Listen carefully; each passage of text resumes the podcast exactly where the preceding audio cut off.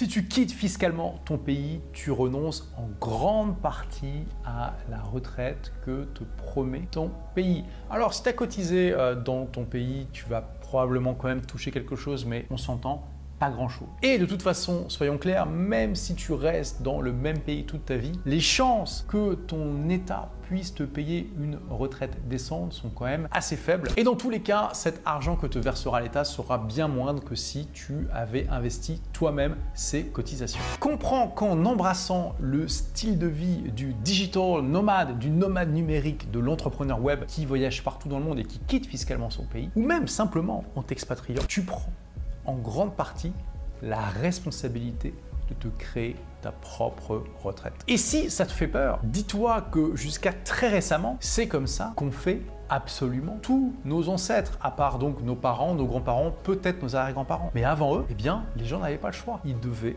se constituer leur propre retraite. Tu fais juste te reconnecter à une vieille, vieille, vieille, vieille, vieille, vieille tradition familiale. Et comme pour beaucoup de choses qui font peur, c'est aussi incroyablement libératoire. C'est un petit peu comme de faire ton premier saut en parachute. Ok, tu flippes, mais tu vis une expérience absolument extraordinaire. Et là, c'est la même chose. Parce que tu t'affranchis des tutelles d'un État qui peut être assez pesant, surtout si tu viens d'un pays comme la France, où on peut dire que l'État est quand même une grande maman hein, qui veut absolument gérer euh, tous les aspects de ta vie. Et eh bien là, d'un seul coup, ok, tu es sans filet, mais tu es libre de te créer le filet que tu veux et c'est incroyablement, incroyablement libérateur. Donc comment te constituer une retraite performante et stable par toi-même? On va en revenir aux principes fondamentaux de l'investissement. Alors, je les ai déjà partagés sur cette chaîne, donc je ne vais pas y revenir en profondeur, mais les revoici de manière générale. Première chose, paie-toi en premier. C'est-à-dire que quand tu touches ton salaire, tes dividendes, ta source de revenus, mets immédiatement au moins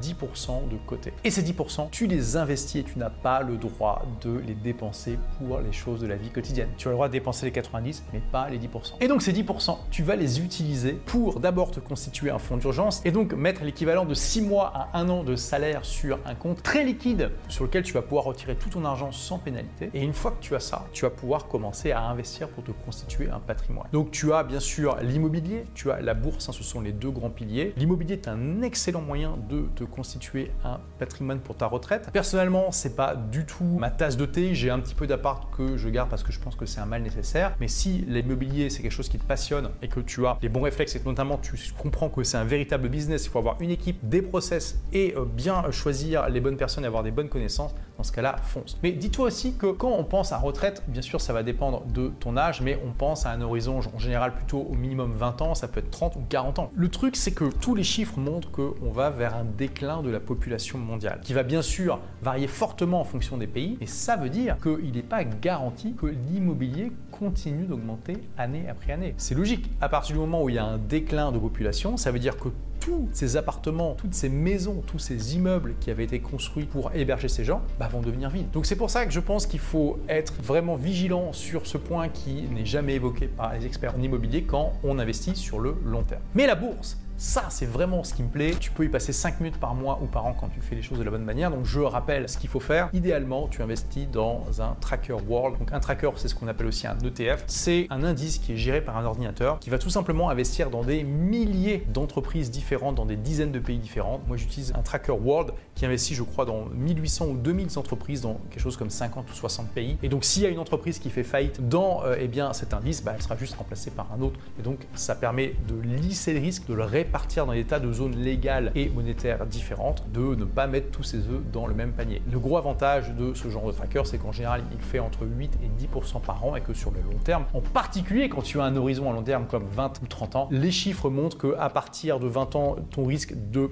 faire une moins-value est quand même très faible et que sur 30 ans, en fait, ben, quand tu regardes historiquement, ça n'existe pas. Alors bien sûr, les performances passées n'augurent en rien des performances du futur. On va dire que quand tu investis sur long terme dans ce genre de tracker, le risque que tu fasses une moins-value est quand même faible et que en général, euh, eh tu peux faire du 8 à 10%, ce qui est énorme. Quand tu seras à la retraite, la règle, c'est la fameuse règle des 4%. C'est-à-dire que ce patrimoine que tu auras accumulé en bourse, tu peux en retirer 4% par an et que les chiffres montrent quand tu fais ça, en moyenne, ton patrimoine va continuer à se développer. Si tu prends plus, là, il a un risque de décliner. Après, ça va dépendre de ta stratégie. Si tu commences à prendre ta retraite à 80 ans, par exemple, et que tu t'attends à vivre 10, 15, 20 ans de plus, tu veux peut-être en prendre un peu plus plus par an. D'accord? Tu pourras faire ce calcul, mais cette règle des 4% est un bon guide. Tu peux te demander, ok, qu'est-ce que je veux comme revenu par mois quand je serai à la retraite? J'imagine que j'aurai, par exemple, je sais pas, 2000 euros par mois de l'immobilier. Il m'en faut 3000 de plus pour être tranquille. Bah, tu fais le calcul. Il hein. faut donc les 4% me rapportent 3000 euros par mois, c'est-à-dire 36 000 euros par an. Donc 36 000 égale 4%. Qu'est-ce que j'ai besoin comme capital? Et avec ça, tu peux faire le calcul de quel est l'objectif à atteindre en comptant à peu près sur 8% de croissance en moyenne par an. Mais comprends bien que c'est très volatile et que certaines années, ça fera moins 30, d'autres années, ça fera plus 30. C'est sur la moyenne, sur le long terme, que ça fait en moyenne du 8, du 9,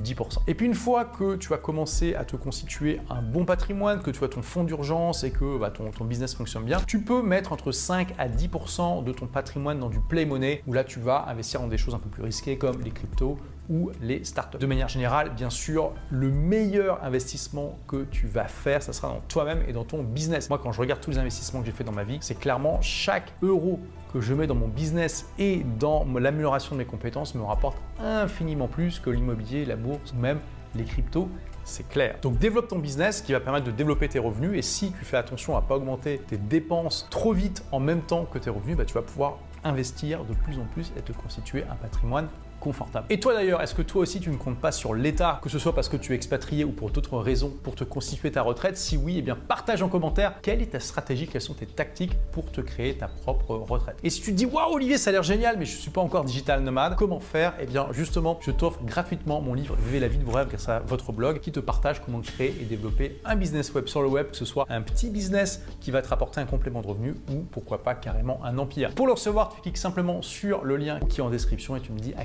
adresse email je te l'envoie. Merci d'avoir écouté ce podcast. Si vous l'avez aimé, est-ce que je peux vous demander une petite faveur?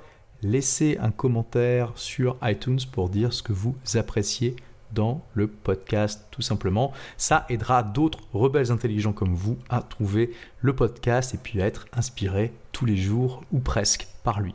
Merci et à très vite pour de nouvelles aventures.